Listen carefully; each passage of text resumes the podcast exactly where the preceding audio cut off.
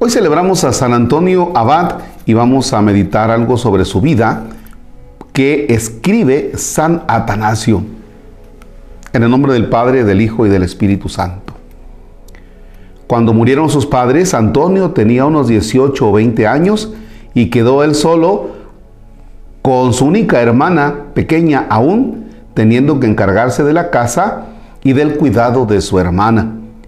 Habían transcurrido apenas seis meses de la muerte de sus padres, cuando un día en que se dirigía según costumbre a la iglesia, iba pensando en su interior cómo los apóstoles lo habían dejado todo para seguir al Salvador y cómo, según narran los hechos de los apóstoles, muchos vendían sus posesiones y ponían el precio de la venta a los pies de los apóstoles para que lo repartieran entre los pobres.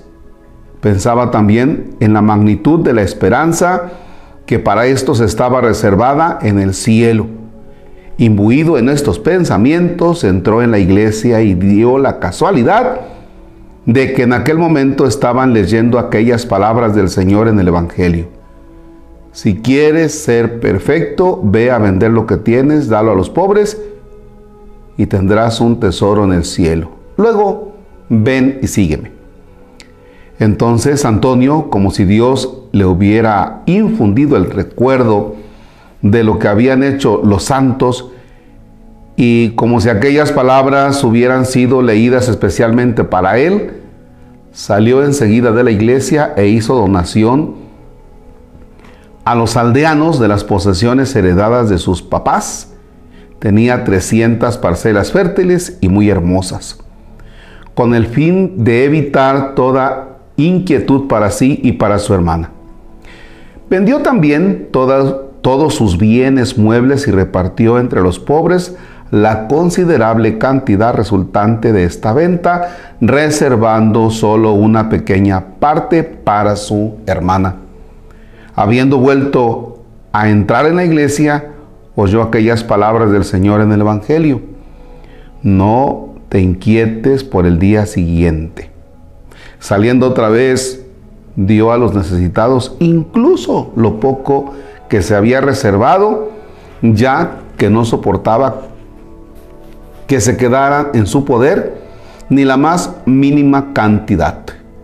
Encomendó su hermana a unas vírgenes que él sabía eran de confianza y cuidó de que recibiera una conveniente educación. En cuanto a él, a partir de entonces, libre ya de cuidados ajenos, emprendió en frente de su misma casa una vida de ascetismo y de intensa mortificación. Trabajaba con sus propias manos, ya que conocía aquella afirmación de la Escritura, si alguno no quiere trabajar, que tampoco coma. Lo que ganaba con su trabajo lo destinaba parte a su propio sustento, parte a los pobres. Oraba con mucha frecuencia, ya que había aprendido que es necesario retirarse para orar sin cesar. En efecto, ponía tanta atención en la lectura que retenía todo lo que había leído. Todos los habitantes del lugar y todos los hombres honrados cuya compañía frecuentaba al ver su conducta lo llamaban amigo de Dios y todos lo amaban como a un hijo o como a un hermano.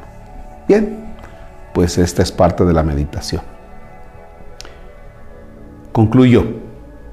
No cabe duda que una persona cuando realmente deja entrar la palabra en su vida, la palabra transforma esa vida. Y miren, aquí tenemos San Antonio Abad, que dejó entrar la palabra en su vida. A veces tenemos el contacto con la palabra, escuchamos, nos convence, pero nos falta el siguiente paso. ¿Usted dónde está? Escucha la palabra, tal vez la capta muy bien, ya dio el segundo paso. Ahí está el problema. Para usted y para mí. Señor esté con ustedes. La bendición de Dios Todopoderoso, Padre, Hijo y Espíritu Santo descienda sobre ustedes y permanezca para siempre. Amén. Que tengan un excelente martes. Ya iba a decir sábado.